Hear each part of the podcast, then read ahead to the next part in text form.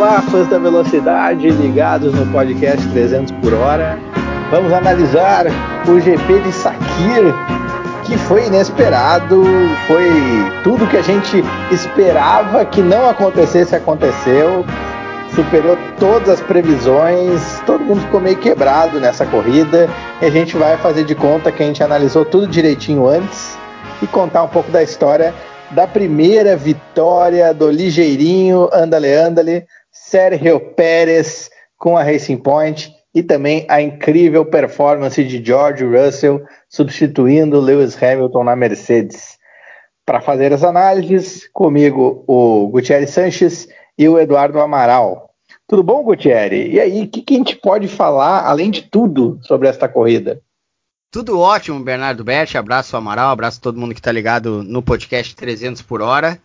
Cara, se não a melhor das melhores corridas da temporada, né? Sem dúvida, pela emoção, pelo ineditismo, pelo fato do autódromo, do circuito ser também, uh, do circuito, perdão, uh, ser ele bem interessante, diferente de tudo que a gente está acostumado, número de voltas muito grande. O fato do Hamilton não ter estado também dá uma certa bagunçada na coisa, mas de tanta, tanta coisa, inclusive George Russell fazendo uma grande corrida e tendo, infelizmente, azar mais a pataquada da Mercedes. Mas vocês sabem, né, o ouvinte do podcast 300 por hora e também do Guaíba 300 por hora na Rádio Guaíba de Porto Alegre, que ouve a gente aqui, sabe uh, da minha admiração pelo Sérgio Pérez. E ver ele ganhar e ganhar bem, tendo acontecido tudo que aconteceu com aquele choque, aquela tocada do Leclerc no início e depois ver ele ganhar a corrida, realmente das corridas que eu mais curti assistir, por todos os motivos e pelo jeito que ela terminou também. De certa forma, já vou puxar o Eduardo Amaral. É inacreditável essa performance do Sérgio Pérez. Tudo bem, o safety car, os dois safety car, o virtual e o regular, ajudaram a ser possível essa vitória, mas o ritmo que esse cara colocou na Racing Point com pneu velho para fazer funcionar a estratégia dele do jeito que nem ele imaginava, certamente. Que corridaça do Sérgio Pérez, por favor, né, Amaral? Com certeza, Bernardo, Gutierrez, antes de mais nada, olá, olá os ouvintes do 300 por hora. E a minha reflexão ao longo desses dias que sucederam o GP, que a vitória da a primeira vitória da Racing Point tinha que vir com o Sérgio Pérez, porque se essa equipe ainda existe, da, dos escombros da Força Índia, muito se deve ao Pérez, que teve tem uma trajetória longa já na Força Índia, que foi fundamental para o momento que a Racing, que a então Força Índia for, estava para acabar, até que ela fosse comprada pelo Stroll e pelo Lawrence Stroll e por outros investidores e se tornasse Racing Point e é interessantíssimo que essa vitória tinha que ter vindo com ele. Eu acho que não há justiça maior do que ele trazer essa primeira vitória para a equipe, que é um grande piloto que mostrou mais uma vez as credenciais que o habilitam, que tornam quase obrigatória a sua presença em 2021. Em paralelo a isso, tivemos uma corrida muito interessante em outros momentos, em outros setores. George Russell apresentando suas armas, mostrando que é um novato com muito talento mesmo, uh, e Bottas sucumbindo diante do novato. Leclerc fez uma grande bobagem, né? É, há de se constar que o, nesse final de semana o Leclerc foi um protagonista negativo da corrida, mas que no final das contas para o Sérgio Pérez acabou abrilhantando ainda mais a sua vitória e tirou Verstappen de qualquer chance de brigar pela vitória. Uma peculiaridade bem interessante é que, pelo menos na Fórmula 1 moderna, a única equipe, entre aspas, porque ela já mudou de donos algumas vezes, mas sem apoio de construtor ou que não seja derivada de uma equipe de construtor a ganhar corridas, uh, ou de, digamos assim, que não tenha legado de gigante, como a Williams, por exemplo, o único time a ganhar corridas moderno é a ex-equipe Jordan, né? A Jordan que ganhou quatro provas quando era Jordan, e agora volta a mesma fábrica e muita gente ainda trabalha lá, o mesmo pessoal ganhar, voltar às vitórias, é muito bacana. E como é forte esse pedigree, esse know-how da ex-equipe Jordan, ainda na Fórmula 1, agora como Racing Point e futuramente como Aston Martin, como esses caras conseguem com pouco fazer muita coisa na Fórmula 1. Também tem que destacar isso. Um pódio duplo, os dois carros no pódio, e o Sérgio Pérez espetacular. E, claro, o, talvez, e é aquelas coisas, né, aquelas ironias da, da Fórmula 1, o Sérgio Pérez perdeu aquele pódio certo na prova convencional do Bahrein, na outra semana, e aí com o motor estourado, colocaram no carro o motor, o primeiro motor da temporada, que era um motor reserva, porque estava no fim das candonga, tava, é, o, é o motor mais fraco já, eles não podem usar no modo de potência mais elevado, e mesmo assim, com esse motor, ele foi para a corrida e talvez, se não fosse ele sair da pista, não ser tocado pelo Leclerc e cair para último, ele não ia fazer a tática que eventualmente deu a vitória para ele. Então, são vários fatos se somando até ele chegar a esse primeiro lugar. E no final da corrida, ele fez tudo que tinha que fazer. Ele larga na frente e ele abre imediatamente 4 segundos para o Ocon sendo que o pneu dele é mais velho que o do Ocon. E ele dá um jeito de abrir espaço para pelo menos ter uma chance de segurar o George Russell, que naquele momento vinha para atacar com tudo com a Mercedes. E eu acho que ia passar, mas ia ser um duelo muito interessante, porque o Pérez não tinha nada a perder, um segundo lugar não ia fazer diferença para ele, e ele ia encrespar para cima do Russell, e o Russell ia querer de todo jeito aquela vitória. Ia ser bem interessante. E eu vou ficar um pouquinho antes, Bernardo, uh, em um momento um pouquinho antes da, da, da, prova, que é quando o Pérez chega uh, no Stroll e no Ocon, né? E, e, ele também tem isso, não foi simplesmente desse pelotão que acabou sendo o pódio da, da prova. Uh, ele era o da frente e simplesmente herdou. Não, ele chegou até a frente desses dois caras. Ele ultrapassou lindamente esses dois e aí sim estava em condições, com as pataquadas, como a gente já falou, da Mercedes, em condições de vencer a corrida. E é uma história muito legal, né? É aquilo que tu falou. Ele, se de repente não tivesse tocado, não iria para o box, não voltaria uh, em condições, ainda por ser início de prova, perto de todo mundo, e depois tudo que aconteceu, ser no início, tudo aconteceu porque tinha que acontecer. E, e comparando com a semana passada, com que ele parecia, né, como tu disseste, fazer a questão do, do, do pódio. E mesmo não sendo uma vitória, óbvio que pódio sempre é legal. O Pérez tem poucos na carreira. E aí a gente vai olhar e uma semana depois ele vence. E vence de uma maneira muito bonita. Não é uma vitória uh, comum. Parece que esses caras, assim, que não tem, apesar de, de ter a grande sorte de vencer ainda que uma corrida ou poucas corridas de Fórmula 1, parece que esses caras tem reservado para eles assim grandes vitórias, né? Eu lembro da do Rubinho, essa do Pérez.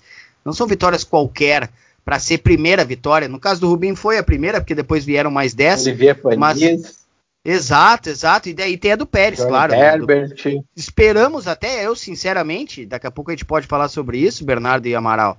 Mas esperamos que seja a primeira até de outras vitórias, não porque ele vai sair vencendo todo mundo, mas para que ele tenha, mas porque ele tenha uma oportunidade no ano que vem em um grande carro, um carro bom, mas até melhor do que a Racing Point, esse carro que ele está guiando esse ano, o carro da Red Bull. Eu, sinceramente, acho que para a categoria, para o Sérgio Pérez nem se fala, para o mercado como um todo, e o mercado que eu digo de América Latina, não só México, o mercado, a gente aqui no Brasil viu como o pessoal segue o Pérez, a gente sabe como tem também muito mexicano nos Estados Unidos, seria importante e para não ser muito exagerado, mas até necessário que o Pérez continuasse no grid e em um bom carro.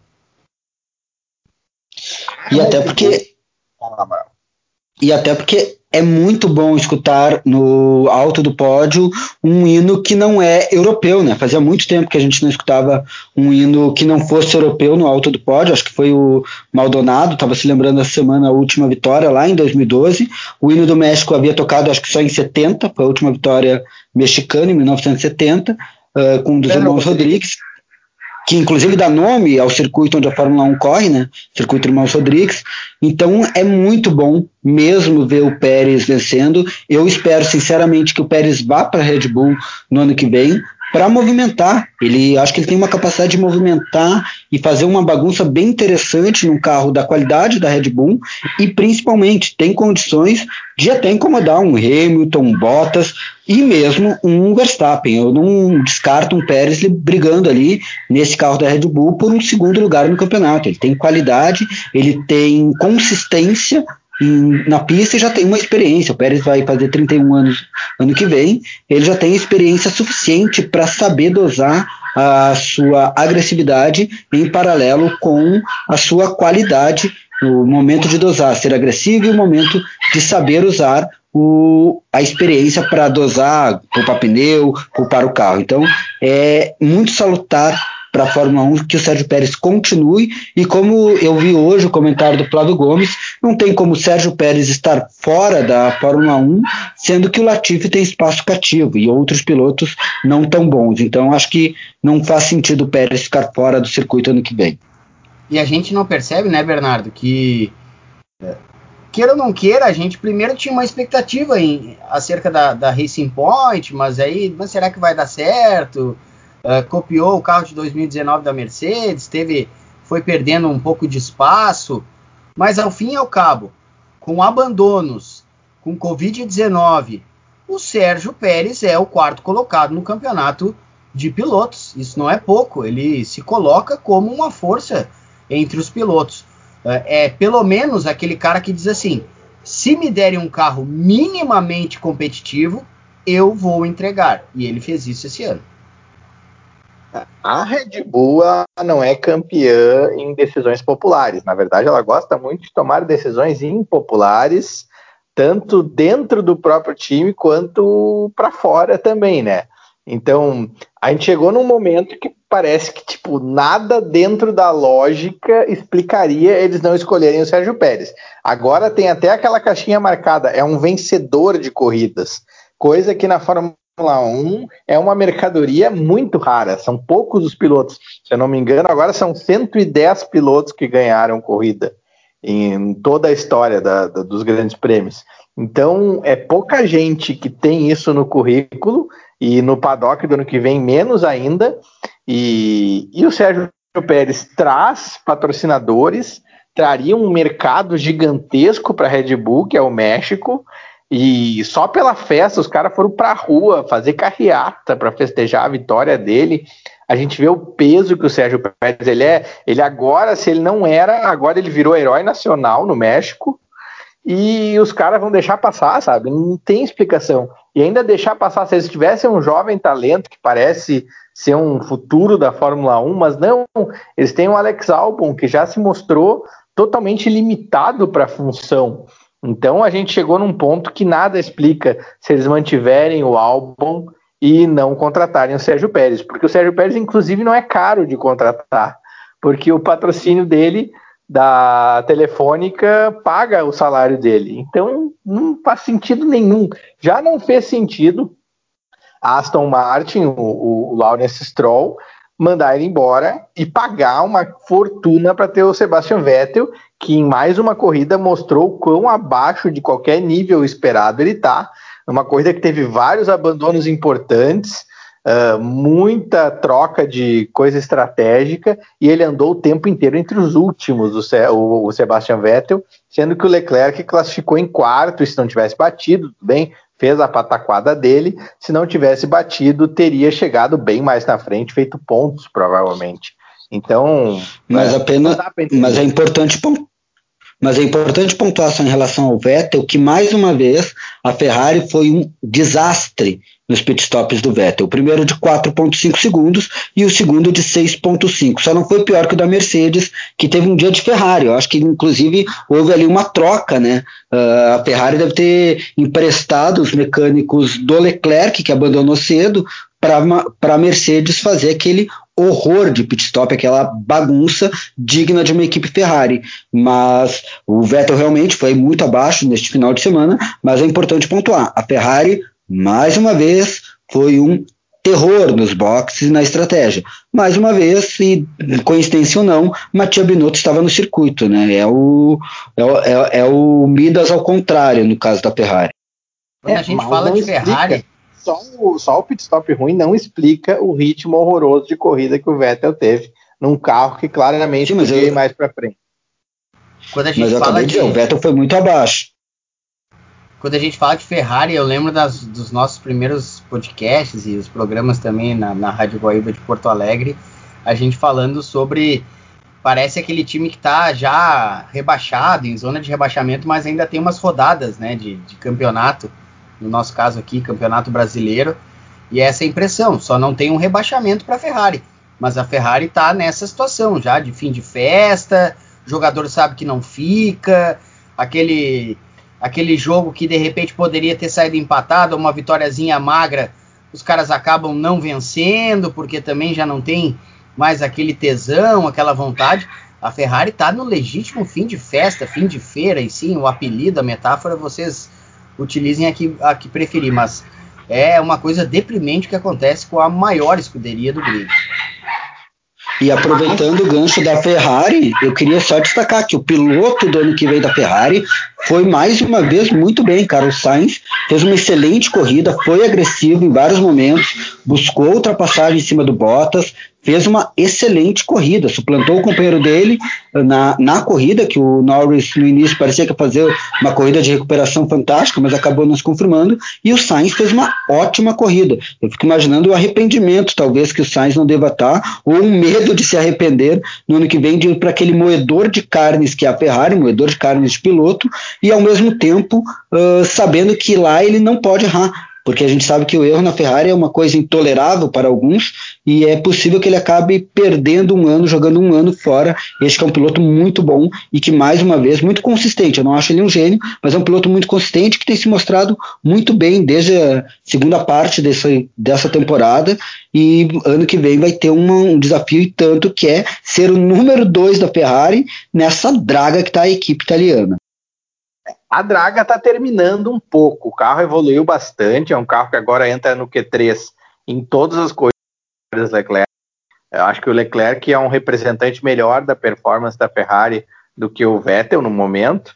E eu acho que o Sainz, uma parte, acho que grande parte da atmosfera ruim da Ferrari nesse momento final do ano é o Sebastian Vettel. Acho que a gente tem que dizer. Eu acho que quando ele sair, um pouco da pressão desse momento ruim vai sair com o Vettel. Vamos ver se ele consegue deixar isso no limbo para estrear na Aston Martin, mas eu acho que melhora a coisa quando o Sainz chegar. Ainda não vai ser o ideal, acho que é uma Ferrari que não vai ter condição de ganhar corridas normalmente, mas ele também tem a outra vantagem que o Vettel foi tão mal que se o Sainz começar a fazer um pódio aqui, outro ali, vai parecer excelente, entendeu? Vai ficar bom para ele. Ele chega meio sem pressão de um resultado imediato, Carlos Sainz. Mas tem uma coisa que pode ser uma grande judiaria na carreira dele, que era para ele ter ganho duas provas esse ano.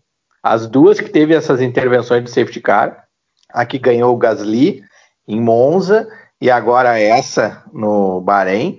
Uh, o carro da McLaren claramente gosta de pistas assim, com freadas bruscas e retas. E nesses momentos ele explorou muito bem o potencial do carro. Ele estava ali para tentar ganhar, caso ocorresse tudo normal. Só que daí a equipe chamou ele para uma coisa errada, uma tática menos que boa, e ele acabou se ferrando e tendo que no máximo lutar ali pelo terceiro, quarto lugar ou segundo, como foi Monza, mas tirou a vitória dele. E vai ser uma judiaria se ele nunca ganhar uma corrida, já que era para ele ter ganho essas duas e não rolou. Uh, e caso a Ferrari não venha se recuperar nesse contrato que ele tenha com a Ferrari. Então fica por aí, vamos, vamos torcer para que ele consiga pelo menos ganhar uma corridinha, porque pela, pelo nível que ele mostrou esse ano, merece. A minha dúvida sobre o... é se a, a, minha dúvida, Eduardo, é se o Sainz vai pelo menos. A, a, acredito, né? Não é uma dúvida, eu estou curioso, na verdade, para ver o quão próximo ou até à frente, se isso é possível, o Sainz vai andar em relação ao Leclerc porque a diferença do Vettel para o Leclerc na Ferrari faz a gente pensar uh, duas coisas. Ou o Vettel largou totalmente de mão, ou o Leclerc é super talentoso, que com um carro semelhante ao do Vettel faz muito, mas muito mais. Então, eu quero ver é, é, esse tipo de comparação da performance do Carlos Sainz com o Charles Leclerc. Sobre o ambiente da Ferrari, ainda falando um pouco do cavalinho rompante, eu acho que tudo bem, pode até melhorar um pouco com a saída do Vettel, que visivelmente está incomodado com a equipe, a equipe está incomodada com ele, mas existe ainda um problema que vai permanecer na Ferrari que chama-se Mattia Binotto. Eu considero que esse é um dos dirigentes mais desastrosos que a Fórmula 1 tem hoje em dia, inclusive pior que seria o Aptebull, uh, porque bem ou mal Cyril, com todos os defeitos que tem, ele conseguiu montar uma equipe que evoluiu e que esse ano fez três pódios, uh, dois com Daniel Ricciardo e um com Ocon, agora neste fim de semana, fez um carro que é consistente, uma, fez um campeonato bastante consistente, enquanto a Ferrari, com o Mattia Binotto, vem decaindo a olhos vistos, desde, como eu digo sempre, a gente já falou, já falei isso aqui outras vezes, o Mattia Binotto conseguiu roubar, né, vamos usar o português correto, uh, até porque eu não sei como se fala roubar em italiano, conseguiu roubar num campeonato, perder e só decair no ano seguinte, ou seja, foi um terror como dirigente como dirigente esportivo. Então, enquanto o Mattia Binotto estiver dentro da Ferrari, a evolução vai ser, me parece que vai ser muito pequena. Vai ter uma evolução, vai ficar ali nos pontos, vai entrar no Q3, mas ainda não vai ser aquilo que se espera de uma Ferrari campeã. O grande erro da Ferrari foi ter tirado o Arrivabene. O Arrivabene ele consertou a Ferrari, ele botou a Ferrari numa trajetória ascendente, uma Ferrari que disputou dois títulos mundiais. E aí, eu não sei o truque do motor, se já tinha lá em 2018, isso a gente não tem como averiguar.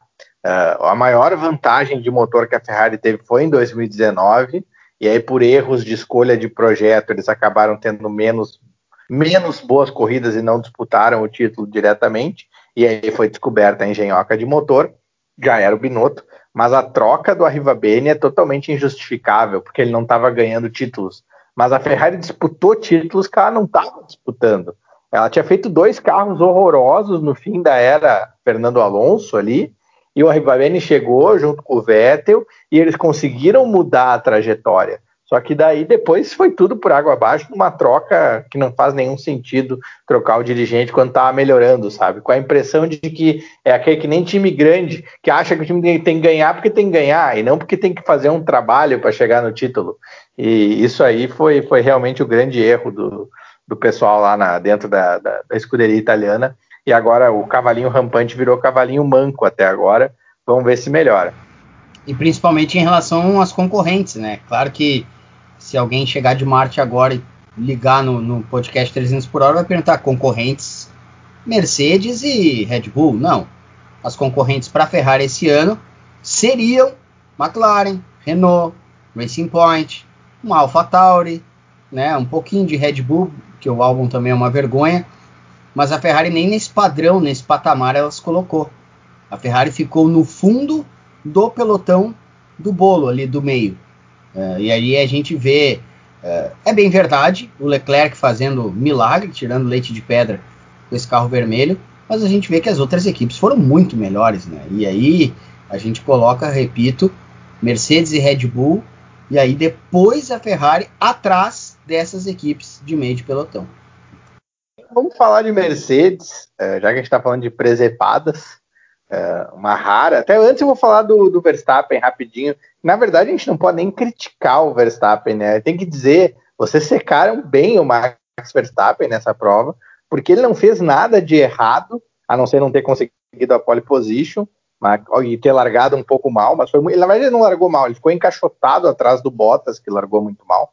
Depois largou melhor que o Bottas, podia ter acompanhado o Russell, e depois disso ele foi vítima das circunstâncias, ele tenta evitar uma. Na verdade, ele é muito conservador, ele vê que o Pérez e o Leclerc vão se engalfinhar, ele reduz, ele freia, deixa os dois se engalfinhar e tenta desviar do acidente. Só que ele pega uma caixa de brita e acaba dando no meio do muro. Ele não teve culpa nenhuma, ele fez tudo certo. É o tipo do caso, ele fez tudo certinho e acabou no muro. Então foi muito azar do Max Verstappen, por mais que muita gente tenha comemorado, né, já que ele não é uma personalidade muito carismática, mas foi muito azar. Ele, ele certamente seria o principal candidato à vitória com as eventuais presepadas da Mercedes. Mas outro... e, a, Bom, podem falar alguma coisa da, da Verstappen, mas e a presepada da Mercedes depois da sim. excelente performance não, do Russell? Eu só queria falar do Verstappen não, sobre o ponto de vista mais macro, assim, né? E somando essa corrida, é óbvio, mas que ao fim e ao cabo, se a gente fala que ao fim e ao cabo o Pérez faz um campeonato muito bom de 125 pontos, ainda que com percalços, o Verstappen parece estar fazendo um super campeonato com o terceiro lugar na Red Bull, mas com algumas exceções. Até bem verdade, quebras, acidentes que ele nem tem culpa. Mas não foi aquele desempenho que talvez ele esperasse para essa temporada. Todo castigo para o Verstappen é pouco, na minha opinião. Primeiro, pelo que ele já fez dentro da pista. Não foi um nem outro piloto que ele já tirou, não foi uma nem outra corrida que ele já estragou com a sua burrice. Eu não vou mais usar termos fofos para o Verstappen, é burrice mesmo. Uh, alguns vão chamar de impetuosidade, mas para mim é burrice mesmo. Então, todo castigo para o Verstappen, na minha opinião, é pouco pelo que ele faz dentro e pela, pelo que ele faz fora da pista, como o comentário infeliz na semana passada, dizendo que o piloto que não quisesse correr após o acidente com o Grosjean deveria ser demitido na hora. Então, para mim, o Verstappen não tem nenhuma pena, acho que foi pouco. Não vou negar que comemorei bastante que ele tenha saído na primeira curva. O fato é, vamos chegar ao final do ano e Verstappen, a não ser que algo mude em Abu Dhabi, não ganhou corrida, enquanto Gasly e Pérez ganharam. Ficou só no quase. Parece um certo time carioca que fica no cheirinho. Quanto a Mercedes, olha, é como eu disse, eu acho que a Mercedes trocou de, de equipe com a Ferrari, porque aquilo ali é vergonhoso, é patético. Óbvio que a gente pode. Eu não vou cobrar que o Russell um garoto novo chegando faça o que, por exemplo, o Hamilton faria. Quando chamassem ele para. Provavelmente o Hamilton ia dizer, venha para os boxes, e o Hamilton ia falar que não, mas o Hamilton tem sete títulos, seis deles pela Mercedes. Ele tem poder para dizer isso, o Russell não tem. Mas foi um, um pit stop que não era necessário, e ainda por cima, todo aquele aquela confusão, aquele pit stop ridículo, aquela cena vergonhosa, patética, não é típica da Mercedes, mas às vezes acontece. Talvez quando o Hamilton voltar, bote ordem na casa. É muito estranho que na corrida que não tem o Hamilton, né? Acaba, acabe acontecendo isso. Claro que é uma triste coincidência, principalmente para o Russell. E aí a gente tem que observar, claro, que com toda essa pataquada da, da Mercedes, ninguém deixa de enxergar, quem gosta minimamente de Fórmula 1, não deixa de enxergar o desempenho do Russell, né? E aí eu vou mais longe um pouquinho, um esporte que a gente gosta bastante aqui. Um deles é falar de Alonso, outro de Vettel, enfim, temos alguns esportes prediletos dentro do podcast 300 por hora, mas um deles é falar do Bottas. O Bottas é inexplicável o péssimo desempenho dele. E, e toda, toda a corrida parece que ele tem um azar, né?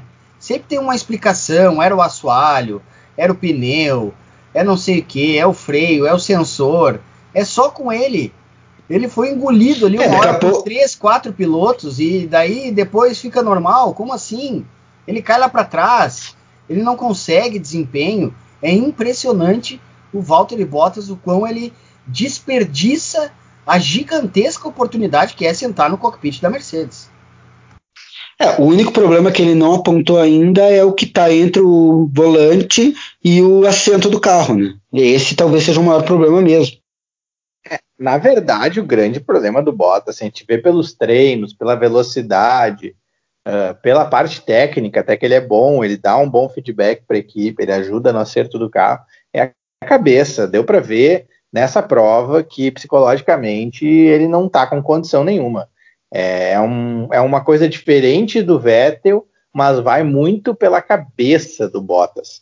Uh, ele, mesmo o Hamilton não precisou fazer jogo psicológico com ele em nenhum momento esse ano, mas ele se perdeu sozinho. E agora o Guri novo chegou, ele sabia que ele tinha a responsabilidade de andar na frente do Guri e liderar a Mercedes para a vitória. E tirando a pole que ele fez por um cabelinho de diferença e deveria ter tido muito mais vantagem, ele fez tudo errado na corrida, não tomou nenhuma decisão. Inclusive, ele se omitiu de tomar decisões na prova, deu para ver claramente, né? Depois de largar mal, muito mal, da parte limpa, e o Guri que largou na parte suja, ultrapassar ele com facilidade e dominar a corrida, manter o ritmo que queria. E Bernardo, ele não fazer. Fala. E vem, vem largando mal, né? Muito mal Sim. em toda a temporada. Não, é, quer dizer, tudo bem. A maioria das vezes ele tem largado em segundo, que é a parte suja da pista, e é muito difícil tu largar melhor que o primeiro se o primeiro larga bem na parte suja, por melhor que tu faça. Dessa vez ele tá na parte limpa, então foi erro de procedimento dele. E, e aí o cara não toma, e aí quando ele tava atrás, ele não tomou nenhuma atitude.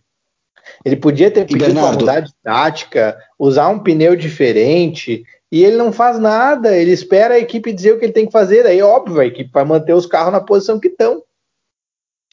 E Bernardo, uma situação que chamou a atenção, acho que passou um pouco despercebida, eu não vi comentários, que quem viu a volta de apresentação podia ter a impressão nítida de que quem teria problemas na largada era o Russell, porque não sei se vocês lembram, o Russell ele não largou ele não saiu na, na, posição que ele deveria sair, travou o carro, não sei o que, que aconteceu, e o Verstappen, inclusive, passa à frente dele e tem que deixar dar passagem depois para o Russell para que ele ultrapasse e assuma o segundo lugar. E aí vai na hora do vamos ver e e o Bottas mais uma vez é, fez uma largada terrível. Inclusive ele quase causou um acidente porque ele dá uma rebolada digna de Morena do Chan na frente do Verstappen. A gente achou que ele ia, eu, quem olha ali pensa que ele quase poderia ter batido e ele ter causado um acidente até pior do que o que o Leclerc causou, né? É, não dá para explicar. É, é muito é, é, bizarro demais a queda de performance e a falta de reação do Bottas nessa corrida. É, no final também, ele, ele tá atrás de carros mais lentos e ele não consegue passar ninguém, ele começa a ser superado por todos os lados. Tudo bem que o pneu era velho por causa da pataquada da equipe, mas é uma Mercedes, o carro tem vantagem de reta, o pneu não era tão velho assim, era o composto mais duro, então, e ele não fazer nada, sabe? Não, é, é inexplicável, é, é muito bizarro. E aí vem um pouco do que vocês falaram antes, e, e, como faz diferença um piloto de altíssimo gabarito, porque a gente tem meio que tem certeza se fosse o Hamilton nessa corrida, ele ia ter ganho a prova, ele ia ter, não ia ter acontecido a pataquada, porque iam chamar ele e dizer não, o pneu tá bom, vou até o final, não vou arriscar e vou até o final e vou ganhar, pronto, como ele já fez em outras ocasiões.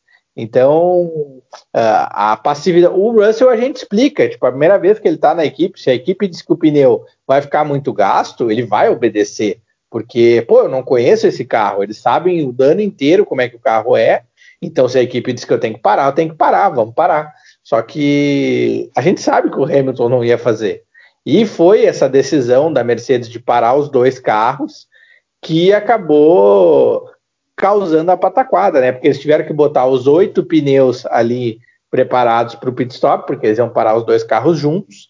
E aí trocaram os códigos, né? O pneu que estava codificado para o carro do Russell foi para o carro do Bottas e o do Bottas foi para o Russell e aí estava feita a encrenca. Eles ainda conseguiram corrigir para o Bottas voltar para o pneu velho, mas o Russell tinha que voltar para o box e daí acabou a chance real de vencer ali. É, e a performance com volta mais rápida e tudo do Russell mostra que pelo menos ele, ele, ele fez seu serviço, né? O Russell que passou o Bottas, né, durante a corrida, depois outras coisas Não, aconteceram. E tem isso mas... também, né? Depois de toda a encrenca, pensa a cabeça do Russell.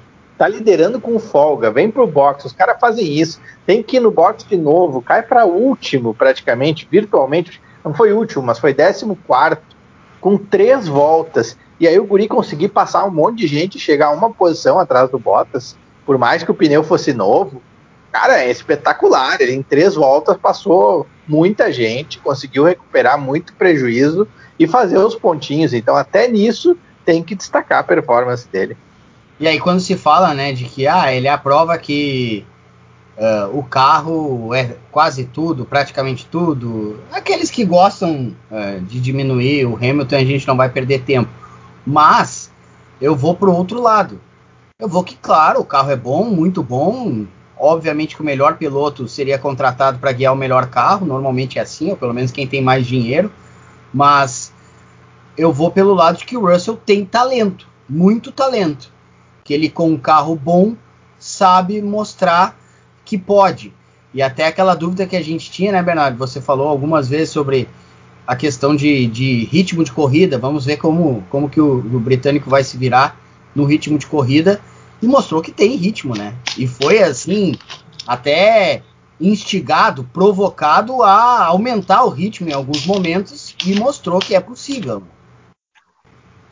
É, e sobre essa, em primeiro lugar, essa questão de o carro é tudo. É, uma, é um campeonato de corrida de carro. Se vocês querem uh, uma corrida onde o carro não influencie, torçam para o Zayn Bolt. O Bolt até já está aposentado, mas é, aí tu vai, se quer ver o homem mais rápido do mundo, que não é dentro de um carro, então vai torcer, vai acompanhar atletismo, não Fórmula 1.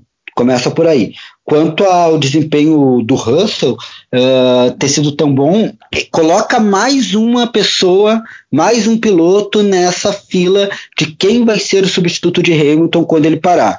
Porque enquanto o Hamilton estiver correndo e estiver um carro bom, a gente nota e percebe pela qualidade que ele tem que é bem difícil que alguém vença e supere ele. Mas a fila de pilotos para substituir a entre safra que virá logo a seguir, ela é bem, ela tem um grande ponto de interrogação. A gente cita aí já o Verstappen e o Leclerc.